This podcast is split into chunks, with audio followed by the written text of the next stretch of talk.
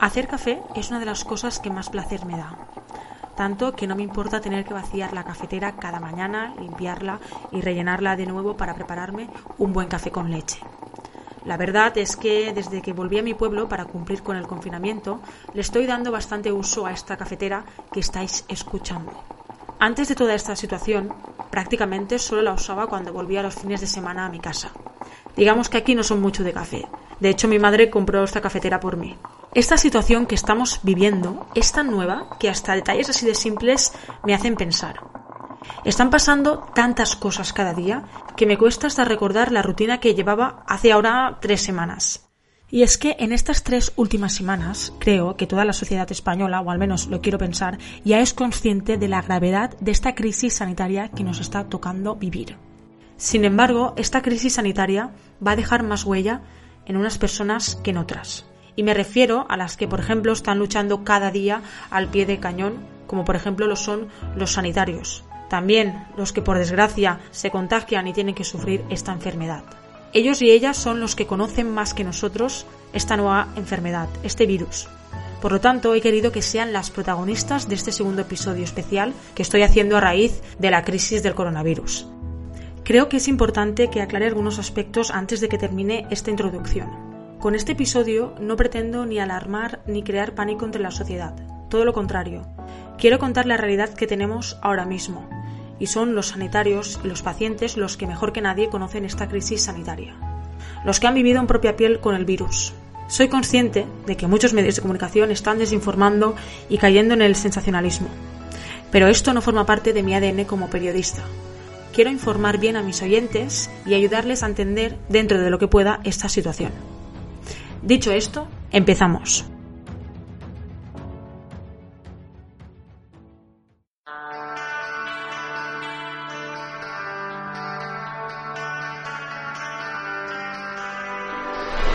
Estás escuchando Vía de Escape, el podcast producido y presentado por Nuria Garrido.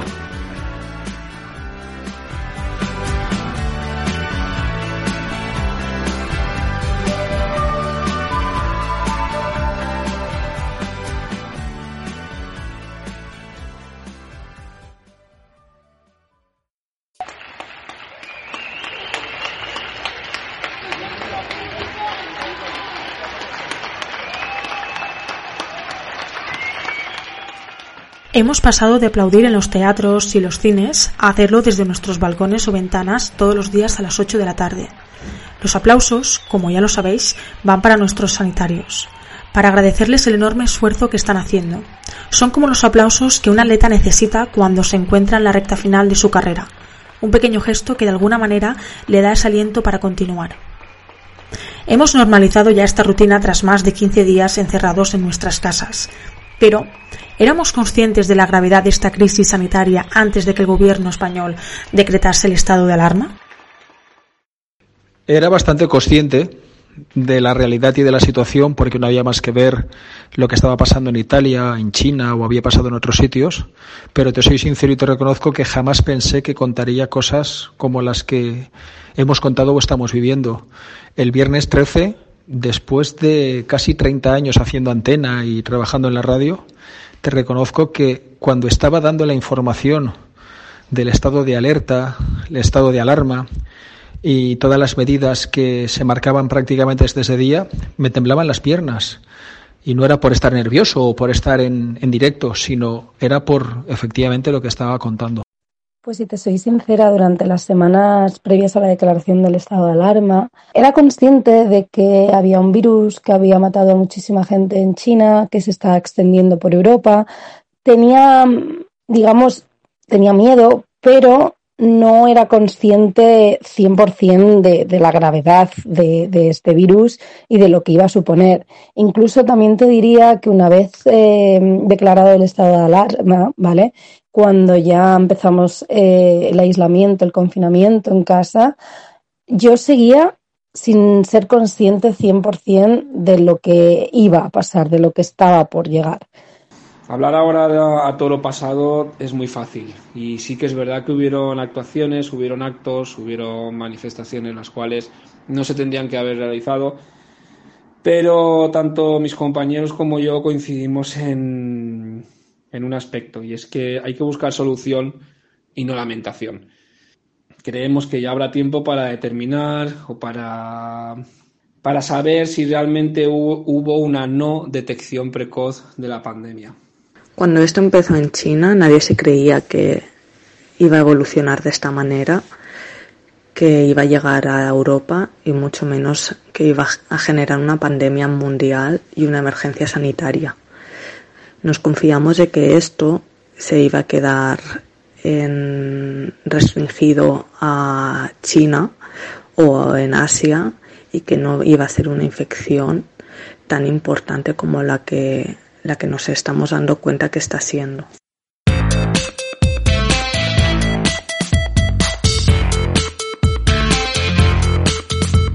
Las dos primeras voces que hemos escuchado son dos pacientes que afortunadamente ya han superado el coronavirus y se encuentran bien. El primero es Vicente Ordaz, periodista de Cope Valencia. La segunda es Irene, una joven madrileña. Ambos han convivido con el coronavirus, pero de diferente manera.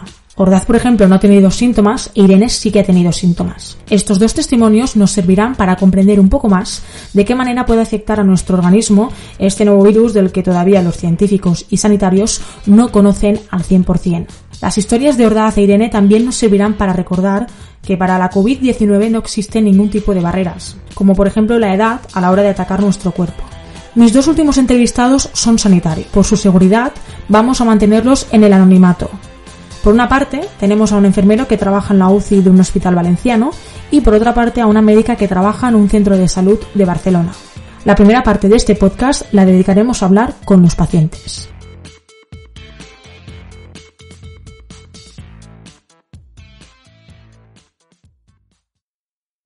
Hay dos, eh, dos gráficas que son interesantes o importantes para entender cómo evolucionan las epidemias. Creo que no hace falta que indique quién es el que está hablando. Eh, Fernando Simón, director del Centro de Alertas y Emergencias Sanitarias, se ha convertido en los últimos meses en uno más de todas las familias eh, españolas.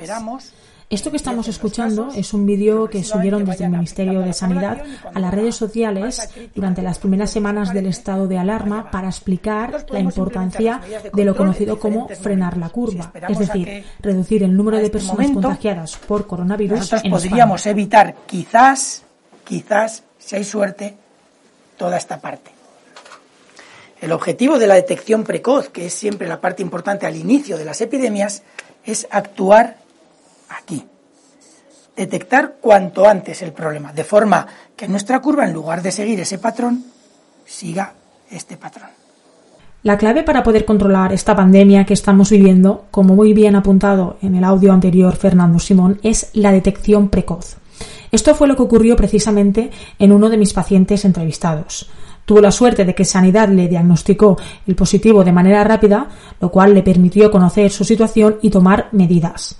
Pero mejor que nos cuente el propio Ordaz cómo vivió todo este proceso. Yo me entero que tengo coronavirus porque eh, hace dos semanas largas todavía el protocolo era distinto y entonces cuando alguien era diagnosticado como positivo, tenía que dar los nombres de las personas con las que había estado en los últimos días. Esto ocurrió con los padres de un amigo de mi hijo, con sus propios hijos y con sus padres. Eh, es el mejor amigo de mi hijo y mi hijo había dormido de hecho unos días atrás en su casa y nos habíamos visto.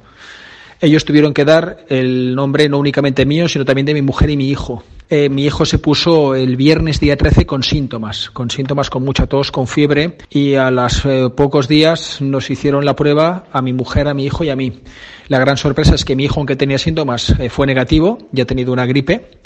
Mi mujer, que también ha tenido algún síntoma, dio negativo y yo que estuve asintomático en todo momento, eh, di positivo en esa prueba que fue confirmada el 14 de marzo. A mí el test me lo hizo la sanidad pública. Yo contacté con sanidad pública y ellos determinaron que mi hijo que tenía síntomas, así como mi mujer y yo, por haber tenido además contactos con positivos, con tantos positivos, debíamos someternos a, a la prueba.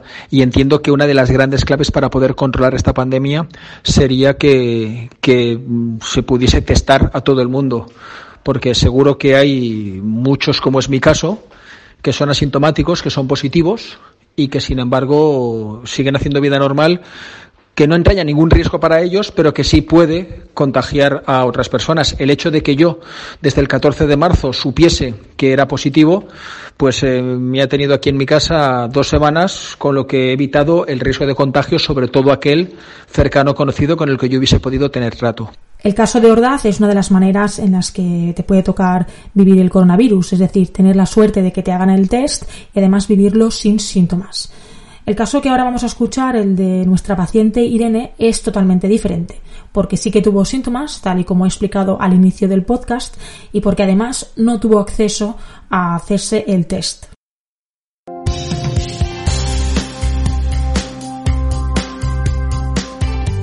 Lo que creemos que sucedió fue que mi abuela se infectó la primera, la semana previa al estado de alarma. Creemos que se pudo infectar en el centro de día, pero nada probado, también podía haber sido en el hospital. Ella estuvo dos semanas antes del estado de alarma, estuvo ingresada en el hospital, eh, que tenía neumonía, entonces también pues, se pudo infectar allí. Eso no lo sabemos bien, entonces creemos que ella se infectó a la primera, luego de pasar tiempo con mi madre infectó a mi madre y luego mi madre al estar en casa, eh, al yo vivir en casa de mis padres ahora, eh, creo que luego me acabé infectando yo la última. De momento en la familia creemos que, solamente nosotras tres estábamos infectadas, pero sí que he echado en falta que se me hiciese el test. He echado más en falta que se le hiciese a mi abuela, porque no se le hizo, porque no parecía todos los síntomas y horas después falleció. Eh, también he echado en, falta que no se le hiciese el test una vez em, había fallecido. También entiendo que, ese test se podía aprovechar para una persona que, sí que estuviese en el hospital, enferma y grave, pero bueno, también pues al final se, ha quedado como un supuesto caso de, de, em, de, fallecimiento por coronavirus cuando no se sabía 100%.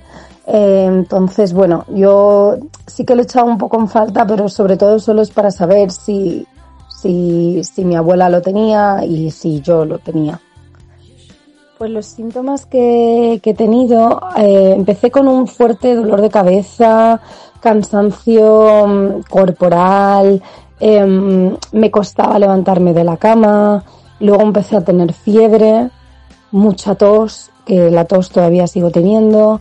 Eh, entonces eh, me, pesaban como, digamos, los párpados, me pesaban las piernas, las piernas sentía como un fuerte dolor. No he, podido respirar bien. Sí que es verdad que he tenido dolor en el pecho durante varios días.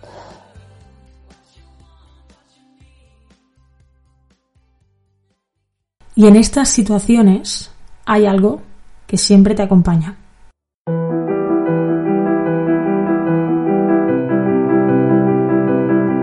El miedo me ha acompañado por dos motivos. Primero porque cuando eh, te dicen que eres positivo, en lo primero que piensas es en la gente a la que has podido contagiar, a tu gente cercana que se puede ver en problemas serios si son contagiados con el virus. Yo tengo una madre que tiene casi 80 años, tengo compañeros y amigos cercanos con algunas patologías, bien diabetes o bien problemas coronarios, y a partir de ahí solo cuentas los días, vas contando los días día a día eh, para que se cumplan esos 15 en los que dicen que si no has manifestado síntomas no hay ningún problema. Por ahí lo pasas muy mal. Yo por lo menos lo he pasado muy mal, también pensando que podía haber contagiado a mi familia, especialmente a mi hijo. Y pasas miedo, porque yo en concreto, yo soy muy hipocondríaco, y entonces entenderéis que para un hipocondríaco, aunque no tenga síntomas, que le digan que tiene coronavirus, no es fácil.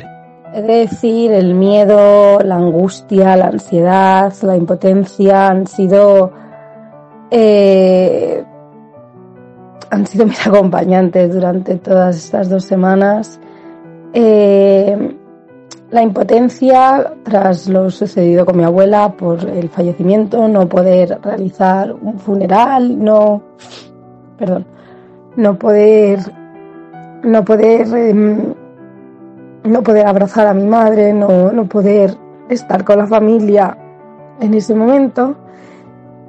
Em, miedo he sentido mucho, mucho miedo cuando ingresaron a mi madre, porque no... Em, porque no... Porque nunca estás segura si se va a poner bien, el doctor te llama, te dice, que se lo agradezco un montón, nos llamaba a diario, nos dice que está bien, que no está grave, pero tienes miedo, siempre el miedo te acompaña porque no la puedes ir a ver, no puedes estar allí, no sabes 100%, ves las noticias y el miedo siempre está ahí.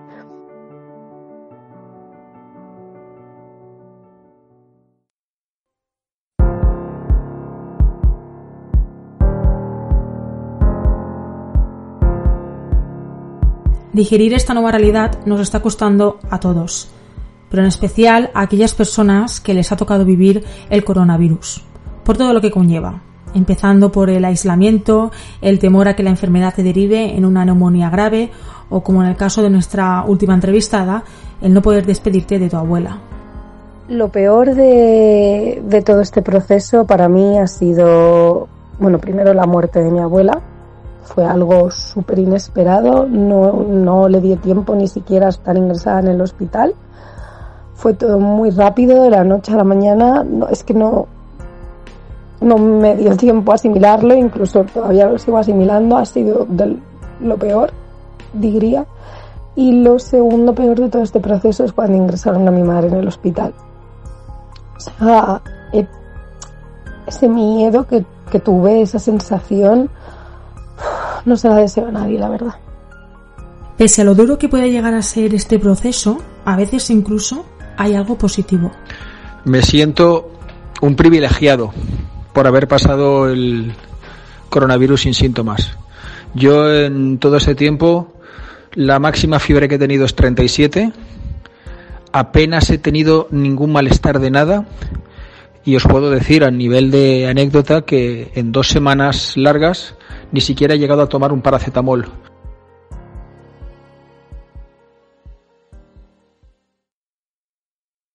Y la mayoría de las víctimas mortales, Lorenzo Milán, Milán, norte de Italia, presentaban patologías previas. Buenos días. Eso es, y, este, buenos días. Y este es un detalle muy importante, porque al final aquí los médicos no se cansan de repetirnos que estamos ante un tipo de gripe. Es un tipo de gripe nueva, es verdad. No tenemos memoria vírica, no tenemos de momento vacuna. Como digo, la mayor parte de estos infectados se están recuperando en su casa como si fuera una gripe común, hay menos de la mitad están hospitalizados y apenas 25 personas en la UCI. Esta es un poco la fotografía médica real que aquí los médicos no se cansan de repetir, pero que chico, parece que se extiende más el alarmismo que los datos, ¿no? Este vídeo que acabamos de escuchar es del corresponsal uh, Lorenzo Milá que trabaja para Televisión Española y se encuentra en Italia. Se publicó hace un mes y se hizo viral cuando la situación en España no era ni de lejos la que tenemos actualmente. De hecho, yo misma lo compartí en mis redes sociales porque es verdad que en esos momentos el pánico se apoderó de muchas personas, las cuales empezaron a comprar desesperadamente mascarillas y desinfectantes en las farmacias.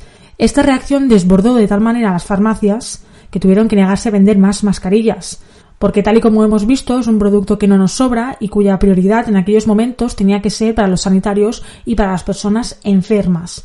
Otra historia es que a partir de ahora la OMS y el gobierno de España están empezando a valorar que todos los países obliguen a los ciudadanos a usar las mascarillas en su vida diaria porque es verdad que estamos en una situación bastante grave. Por otra parte, es cierto que el mensaje de Milá a día de hoy está caducado, pero como muy bien dijo el periodista, era lo que entonces los médicos trasladaban. Es decir, que estábamos ante una nueva gripe que tan solo podía afectar a personas mayores y especialmente a aquellas con patologías previas. No obstante, la realidad que tenemos ahora mismo es otra. El coronavirus está colapsando la sanidad española, matando a muchísimas personas y afectando a personas de todas las edades. Es precisamente sobre si la COVID-19 es o no una gripe lo que primero pregunto a mis sanitarios entrevistados. Nos estamos dando cuenta a medida que pasan los días que no es como una gripe, que es una infección mucho más grave, que el 80% de la gente y de las personas, sobre todo los que están sanos y los jóvenes, lo pasan como una infección leve, una infección respiratoria leve, pero que hay un 20% de las personas que puede llegar a desarrollar una infección muy grave y a requerir UCIs. creo que está claro, ¿no? A las pruebas estadísticas nos remitimos que, mm, que no es una simple gripe. No es una simple gripe a la hora de, contagio. Se propaga muy rápido y, y, de hecho todos los datos analíticos que se nos están dando eh, siempre van en aumento. Hey, ¿qué tal? ¿Te está gustando el episodio que estás escuchando? Quería aprovechar esta breve pausa para recordaros que estoy en las plataformas de Evox y Spotify y que allí podréis encontrar el podcast. Y que también podéis seguirme tanto en Instagram como en Twitter buscándome arroba nurgago. Así que nada, si te gusta Vía de Escape, compártela en tus redes sociales y así podré llegar a más gente. Bien, hablemos ahora de cifras. Según datos oficiales, los países donde más muertes está habiendo por coronavirus están siendo Italia y España. En nuestro país ya superamos los 13.000 y en Italia los 15.000. Estas cifras son más altas eh, incluso que en China, donde según el gobierno tan solo han muerto más de 3.000 personas. Estas cifras no cuadran y están siendo cuestionadas por diferentes instituciones. Pero bien, esta es otra historia. La pregunta aquí es, ¿por qué en Italia y España la tasa de mortalidad está siendo tan alta? Pues hay muchos estudios en curso que intentan explicar por qué en España y en Italia hay tantos contagios y la tasa de mortalidad es tan alta. En Italia la tasa de mortalidad es tan alta porque también la población está muy envejecida y el factor pronóstico más importante es la edad. Pero también se cree que en España y en Italia hay más personas que son genéticamente, están más predispuestas a mm, generar una reacción inflamatoria mucho más grande que en los otros países. Pero bueno, esto vamos a tener más resultados a medida que va pasando la pandemia y hay más personas eh, infectadas y más dados de altas y los estudios van avanzando. Hay otra cifra que creo que también eh, es importante analizar y es el tema de las edades. Aunque es verdad que el Ministerio de Sanidad ya ha dado a conocer que la mayoría de las personas que han muerto, un 95% tenía más de 60 años, ahora mismo por coronavirus hay afectadas también personas más jóvenes. Sobre este asunto también le pregunto a mis sanitarios. Bueno, hace ya tres días que están disminuyendo todos los casos, afortunadamente, y la mortalidad también, pero sí que hemos observado que hay bastantes casos de gente joven, entre 30 y 60 años, sin ningún antecedente, sin ninguna comorbilidad, que mm, han requerido o van a requerir UCI y que las estadísticas dicen que el, 50% de la gente que ingresa en cuidados intensivos mm, muere. Entonces, esto también nos afecta mucho psicológicamente a nosotros y es una situación muy grave. El componente psicológico, como decía nuestra anterior entrevistada, evidentemente está más presente que nunca entre los sanitarios. Para ellos también es una situación nueva donde además cada día hay más personal sanitario contagiado. Ahora mismo en España superan los 19.000 casos de personal sanitario contagiados. Aparte de lo, laboral, lo profesional, tenemos algo vocacional. Dar a la población un mensaje de que estamos fuertes, estamos unidos, de que en primera línea, descansando poco, pero en primera línea nosotros sabíamos que si algún día llegáramos, llegara una pandemia como la que está llegando, daríamos y sacaríamos lo mejor que tenemos. Lo damos durante todo el año, pero es que ahora creo que se está demostrando que esa primera línea es potente. Yo creo que hay que hacer un esfuerzo muy grande por la gente mayor, como ellos han hecho por nosotros, y pensar que cuando todo esto acabe, saldremos más fuertes, saldremos reforzados. Esperemos que nos demos cuenta del tipo de sanidad que teníamos, pero sobre todo del tipo de sanitarios que tenemos. Esta situación a nivel psicológico nos está afectando a todos los sanitarios. Bueno, cada día llegas al trabajo y no sabes lo que te vas a encontrar, ni sabes qué te va a tocar hacer, ni, ni, ni sabes cómo actuar. Te tienes que ir actualizando cada día, cada día. Además de, de que, bueno, te vas dando cuenta de que tus pacientes van ingresando, van ingresando y algunos están ingresando en cuidados intensivos y los llamas un día y a los cuatro días están intubados y psicológicamente también te afecta. Antes de entrar en la parte final de este podcast, quiero preguntarles a mis sanitarios sobre los EPIs, es decir, el equipo de protección individual. Cuando el coronavirus llegó a España y empezó a afectar a muchísimas personas, se puso de manifiesto que efectivamente hace falta muchísimos más equipos de protección para todos los sanitarios, tanto de hospitales, de residencias y de otros centros de salud. Vamos a ver cuál es la impresión de mis sanitarios entrevistados respecto a este asunto. En principio, en, UCI nunca hemos reutilizado EPI, sí que, como había dicho anteriormente, mm, ha, habido, ha habido días aislados que ha faltado, ha faltado algo de material. Eh, creo que es muy importante eh, esa protección del sanitario, primero porque somos primera línea y segundo porque cualquier contagio nuestro podría y no tuviéramos una protección adecuada podría hacer que se contagiaran eh, los demás pacientes que estuvieran en, en nuestra UCI. Y cada día alguno de nosotros visita pacientes, sí que hay, hay, otros que están haciendo llamadas telefónicas, pero ya simplemente el hecho de salir a la calle ya es una exposición para nosotros y si vemos gente infectada también. Entonces por eso nos importa tanto el EPI y reclamamos tanto llevar un material de protección. Además también para pacientes, mis compañeros del hospital que están en pacientes con inmunodeprimidos también, si no se cambian el, EPI, les pueden contagiar a ellos. Con este episodio he intentado dar voz de la forma más honesta posible a aquellas personas que han pasado por el coronavirus y a los que están luchando en primera línea cada día para intentar que esto se acabe cuanto antes. Creo que a lo largo de estos casi 30 minutos se han dejado claros muchísimos mensajes, pero yo me quedo con dos. Empaticemos con los pacientes que han pasado por el coronavirus, los que estamos en casa sin tener la enfermedad. Aguantemos esto de la mejor manera posible y no nos quejemos, porque más vale estar en el sofá de tu casa que no en la cama de un hospital. Y ahora, como suelo hacer, dejo unas reflexiones finales de mis entrevistados. Y de nuevo gracias por prestarme vuestro tiempo. Nos escuchamos en el próximo episodio de Vía de Escape. Situaciones como esta, como la que estamos viviendo, esta pandemia, este virus, nos lleva a todo el mundo a reflexionar. Yo creo, ¿no? Que y lo sigo pensando, que tenemos una de las mejores sanidades del mundo, que, que, es pública, que tenemos el privilegio de que todo el mundo pueda acceder ya que es pública, no muchos países pueden decir lo mismo. Pero claro, luego viene ya el hecho de ¿y por qué estamos teniendo tantos muertos, no? ¿Por qué estamos teniendo tantos fallecidos y, y, por qué se están contagiando tantos profesionales? Pues creo que como todos, ¿no? Que, que han faltado, faltan recursos Mm, nos enfrentamos evidentemente a una situación que lo ha cambiado y lo cambiará todo. No sé hasta qué punto cambiará las relaciones personales o, la vida en sí. No sé, de verdad, no, no me atrevo a decir si seguiremos viviendo en el mismo mundo, si saldremos igual, nos relacionaremos igual, viajaremos igual, iremos a eventos deportivos o a conciertos de la misma manera. Quiero pensar que sí, quiero pensar que sí. Y lo que es evidente es que esto nos tiene que hacer servir a todos para darnos cuenta de... He leído en estos días muchas frases y quizá la que más me ha gustado, alguien escribía por redes sociales el otro día, quizá éramos felices y no nos hayamos dado cuenta. Y esto lo que tiene que hacer es situarnos de verdad en que valoremos las cosas que realmente son importantes y las que no lo son.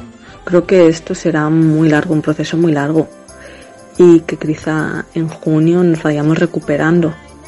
El confinamiento yo creo que hasta principios de mayo, mediados de mayo aún continuará y probablemente lo irán desescalando poco a poco a medida que se, que se vayan reduciendo los casos. Pero depende mucho de la actuación de la población.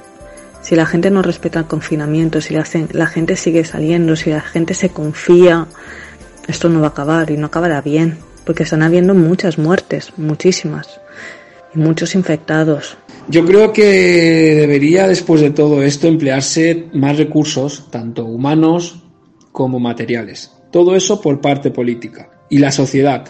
¿Qué queda claro ante la sociedad después de que pase todo esto? Creo que tendría que quedar claro el no saturar el sistema sanitario.